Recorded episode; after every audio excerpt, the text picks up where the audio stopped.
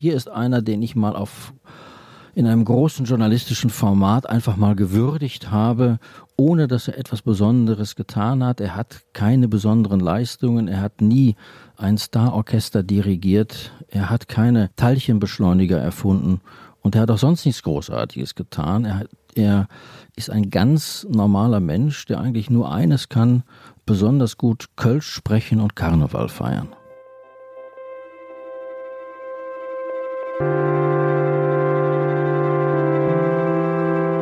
Die Geschichte hinter der Geschichte. Der wöchentliche Podcast für Freunde der Zeit.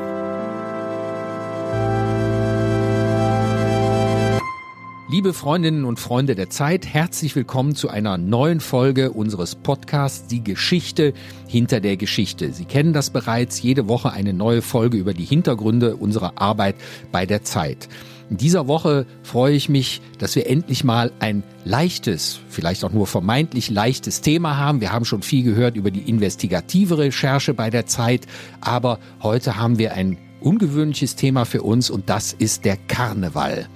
Ich begrüße dazu meinen Kollegen Stefan Willecke, einen preisgekrönten Reporter der Zeit und der hat sich auf ein für ihn ganz unvertrautes Terrain begeben und darüber wollen wir heute sprechen. Mein Name ist Christoph Siemes, ich bin Kulturreporter bei der Zeit und der Redaktionsverantwortliche für die Digitalausgabe der Zeit. Im Hintergrund hören Sie vielleicht schon ein leichtes Lachen. Das sind die Kollegen in den Nebenzimmern, die endlich auch mal ihren Spaß am Karneval haben wollen.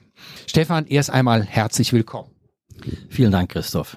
Du beschäftigst dich in deinen Reportagen häufig mit Kriegsverbrechern, mit den Folgen der Globalisierung und so einem schweren Thema wie Schalke 04. Aber darüber wollen wir heute gar nicht sprechen, sondern über Karneval. Wie kommt es, dass so ein Hardcore-Reporter wie du auf einmal sich für Karneval interessiert?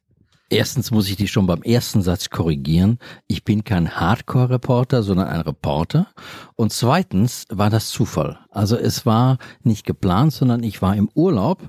Ich war mit Freunden fischen in Kanada auf Lachse und am Flughafen in Terrace, das ist ein kleiner Ort in der Nähe der Grenze zu Alaska standen wir am Gepäckband und warteten auf unsere Reisetaschen. Da stand ein Typ neben mir, der sich mit Horst vorstellte, Horst Schwipperich aus Köln-Longerich, wobei er sagte Horst Schwipperisch aus Köln-Longerich. Und der Typ hatte es mir angetan, der hatte nämlich gar keine richtige Angeltasche bei sich, sondern einen Tourneekoffer und in dem Tourneekoffer waren ein blau-weißer Schal und eine blau-weiße Mütze. Das war die Karnevalsmütze, die er das Krätzchen nannte, und den Schal, den er aber auch wie ich Schal nannte. Also muss man sagen, das war ein klassischer Fall von Reporterglück, oder? Reporterglück, Reporterpech. Am Anfang wusste ich es noch nicht so genau. Erst mit den Tagen fiel mir auf, dass dieser Mensch vollkommen vernarrt war in den Karneval. Er leitete alles aus dem Karneval ab. Für ihn war der Karneval eigentlich der Sinn des Lebens. Das stellt sich bei mir ein bisschen anders dar. Bei ihm war das aber so und ist es so. Und dann habe ich ihn, als die Reise zu Ende war, gefragt, Horst, kann ich dich mal in Köln besuchen? Ich möchte über dich schreiben, über dich und den Karneval. Und so bin ich dann nach Köln gefahren und er hat mir seine ganze Lebenswelt gezeigt, die komplett blau-weiß ist, nämlich Zusammenhang mit äh, seiner Karnevalstruppe, dem Blauen Funken.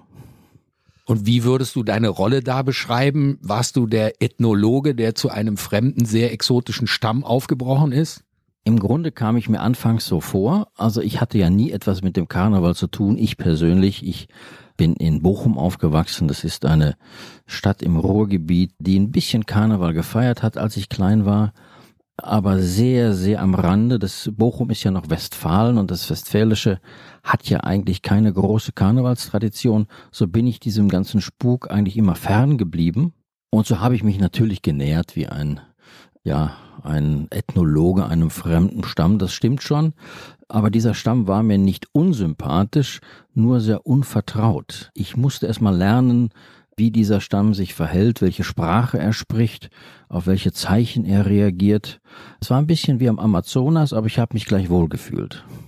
Ich nehme mal an, dass der keine vergifteten Pfeile dabei hatte bei dem Angelurlaub, oder? Nein, also Horst hatte eine spezielle Technik, die sehr einfach war. Es war sozusagen die Technik des Karnevals. Er hatte so einen ganz bunten Köder dabei, den ich in meinem ganzen Leben noch nie gesehen hatte, obwohl ich auch schon einige Jahre Erfahrung auf dem Gebiet hatte. Aber Horst benutzte Techniken, die ich noch nie gesehen hatte und die verkürzt gesagt eigentlich die primitivsten Instinkte der Fische ansprachen. Im Grunde sowas wie Kamelle werfen, bloß eben im Wasser. Und das hat er aber mit so großem Erfolg gemacht, dass sogar ich der ich dieser Methode am Anfang skeptisch gegenüberstand, zum Schluss auf Horsts Rosenmontagsmethode umgestiegen bin. War das nicht unter deiner Würde als echter Fliegenfischer? Das war unter meiner Würde, ja. Und ich habe auch wenig darüber gesprochen in meinen Kreisen, weil ich sofort, als ich es erzählt habe, dem einen oder anderen Bemerkungen bekam wie, mein Gott, wie schäbig. Oder was bist du tief gesunken? Aber am Ende ist einem ja dann doch äh, der gefangene Fisch näher als der nicht gefangene Fisch. Und so habe ich die Horst-Methode versucht anzuwenden und zu perfektionieren. Aber so gut wie Horst wurde an diesem Fluss niemand. Nur er konnte das so fantastisch und mit so großem Erfolg. In deiner wunderbaren Reportage, die in dieser Woche die Titelgeschichte des Zeitmagazins ist, schreibst du, dass Horst aber eben nicht nur so ein ganz eigener Typ ist, sondern in gewisser Weise auch so ein deutscher Phänotyp. Also, dass wir alle ein bisschen Horst sind. Und wie hat sich das geäußert? Ich glaube ja, dass wir als Journalisten, um mal die weniger scherzhafte Seite zu betonen, eigentlich sehr, sehr oft mit einem nicht repräsentativen Teil der Bevölkerung zu tun haben eigentlich die Horstens unter uns kommen in vielen Zeitungen, nicht nur bei der Zeit, eigentlich kaum vor. Es gibt keine Bauarbeiter wie Horst, auch keine Friseure, keine Dachdecker. Die einfachen Menschen, über die wir manchmal schreiben, die haben in der Regel keinen Namen. Und deswegen ist das, was Horst für mich verkörpert, auch im Grunde eine vernachlässigte Form von Bevölkerung, mit der wir uns letztlich nur theoretisch auseinandersetzen.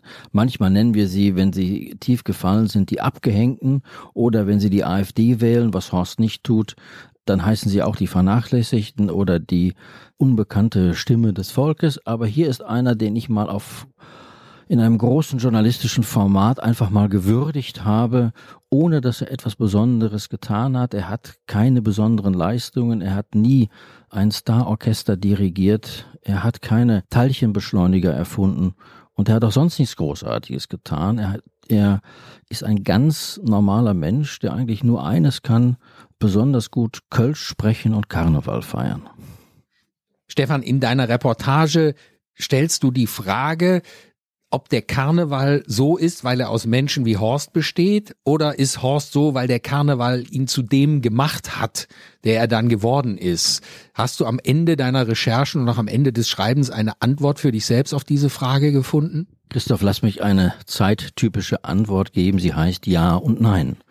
Auf der einen Seite ist, hat der Karneval natürlich das verstärkt in ihm, was ohnehin schon immer da war, die lebenslustige und unbesorgte Seite. Auf der anderen Seite, glaube ich, könnte eine große Karnevalsgesellschaft nicht existieren mit lauter Leuten, die immer nur nachdenken und die ständig intellektuelle Themen behandeln wollen. Ich glaube, man braucht für solche Sachen auch eine gewisse Bereitschaft, einfach mal sich fallen zu lassen. Und das können diese Leute, das habe ich auch, muss ich gestehen, bewundert, dass sich ja, Karnevalsgesellschaften in großer Mannschaftsstärke in der Lage sind, sich fallen zu lassen an so einem Abend und nicht darüber nachzudenken, wie Journalisten das ja oft tun, in welcher Rolle sind sie, wie werden sie jetzt gerade gesehen, ist das jetzt gerade peinlich, was sie machen, was sollen die Kollegen sagen, wenn sie diese Bilder sehen.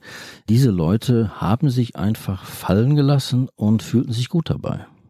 Hat sich denn dein Verhältnis zum Karneval verändert? Du hast eben gesagt, von deiner Herkunft her ist dir das nicht an der Wiege gesungen, mit einem Federhut auf dem Kopf durch die Straße zu marschieren. Aber ich höre aus deinen Antworten doch auch eine stille Bewunderung für diese Leute. Und wirst du demnächst auch in einen Karnevalsverein vielleicht eintreten? Ich glaube, das kann man ausschließen. Also ich werde niemals in einen Karnevalverein eintreten meine Bewunderung ist still, ja, aber das macht sie ja auch aus, dass sie still ist und auch still bleibt. Das heißt, sie wird nicht lauter werden.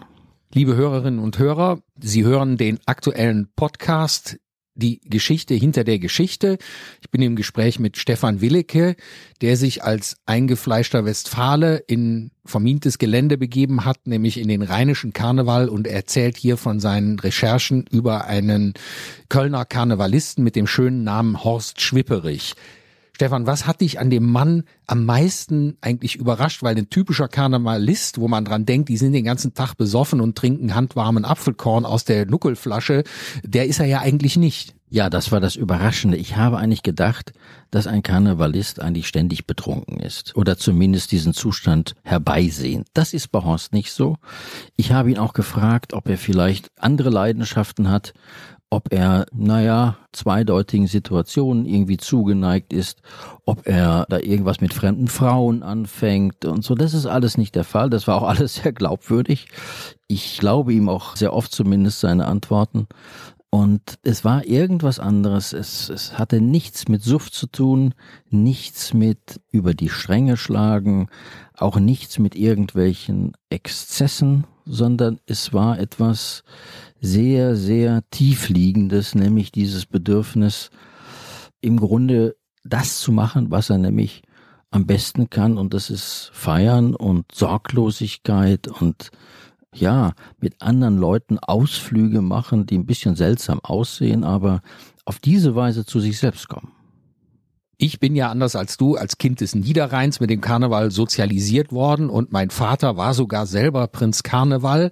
Insofern bin ich dem Thema näher, aber was ich auch überhaupt nicht wusste, dass Karneval eine verdammt teure Angelegenheit für denjenigen ist, der das wirklich ernst nimmt. Ja, das ist sogar sauteuer.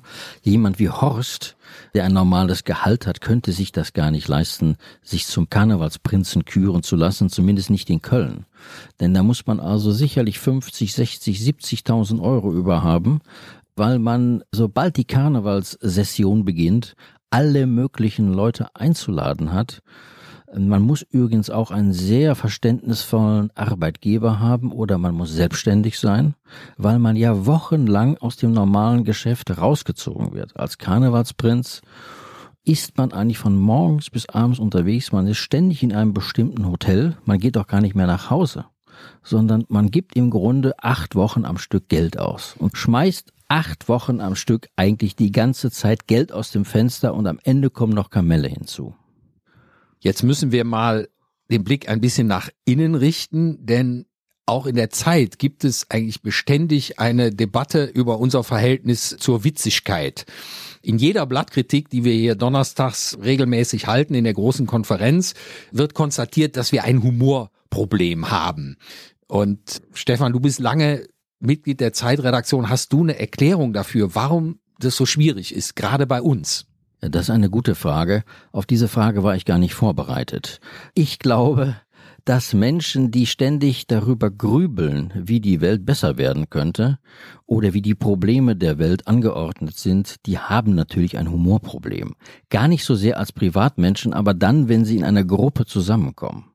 Ich glaube, das ist, das ist eine Gruppenkrankheit, das ist keine Individualkrankheit, sondern das passiert, wenn dann fünf oder acht oder 80 dieser Leute sich an einen Tisch setzen und zu Konferenzen versammeln, dann entsteht ein Grundernst, der überhaupt nur aufzulösen wäre, wenn die Zeit eine karnevalistische Gesellschaft wäre, und das ist sie ja nicht. Glaubst du, dass wir von Horst Schwipperich irgendetwas für unser Problem lernen können?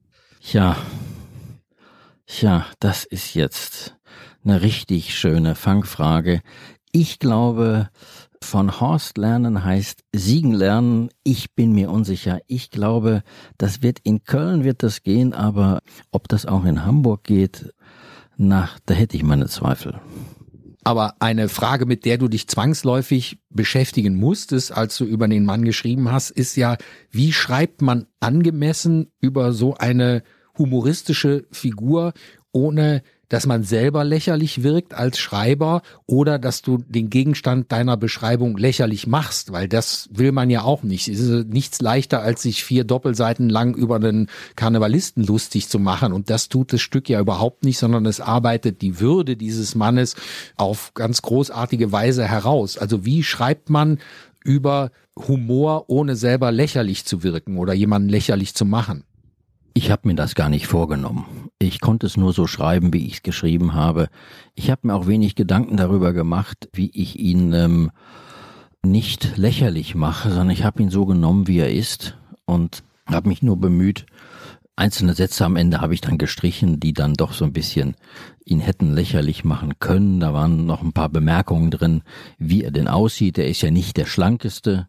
Und all diese Sätze, die das so ein bisschen prononciert haben, die habe ich dann gestrichen, weil ich nicht wollte, dass er in irgendeiner Weise lächerlich wirkt. Und äh, was seine Würde betrifft, die hat er mir im Grunde so unvermittelt dargestellt, dass ich gar nicht anders konnte, als ihn einigermaßen würdevoll darzustellen, weil er diese Würde nie vermissen ließ. Kennt er das Stück schon? Hat er den Text schon gelesen? Nein, er kennt davon nichts, er kennt auch seine Zitate nicht, er weiß auch nicht, dass er Titelheld geworden ist. Er weiß nur, dass die Zeit ein längeres Stück über ihn machen will und wird und er weiß, dass Fotos entstanden sind. Der Fotograf war ja auch bei all diesen Karnevalsfahrten immer dabei. Das alles ist ihm natürlich bewusst. Und das Einzige, worum er gebeten hat, ist, dass er für private Zwecke ein paar Fotos von sich bekommen kann. Liebe Hörerinnen und Hörer, da haben Sie ein Privileg. Sie können wahrscheinlich die Geschichte über Horst Schwipperich noch vor Horst Schwipperich lesen, nämlich am Mittwochabend schon digital und am Donnerstag gedruckt. Am Kiosk finden Sie die aktuelle Zeit mit dem Zeitmagazin mit der wunderbaren Geschichte Hier kommt Horst von meinem Kollegen Stefan Willicke. Dies war unsere aktuelle Folge des Podcasts Die Geschichte hinter der Geschichte. Sie können diesen Podcast, der einmal in der Woche erscheint, immer am Mittwoch, unter www.freunde.zeit.de abonnieren.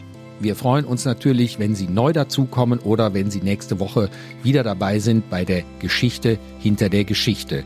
Stefan, ich sage vielen Dank und in Köln sagt man, glaube ich, Alaf, oder? Alaf Christoph.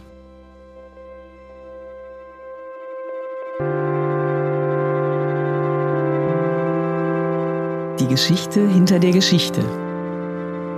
Der wöchentliche Podcast für Freunde der Zeit.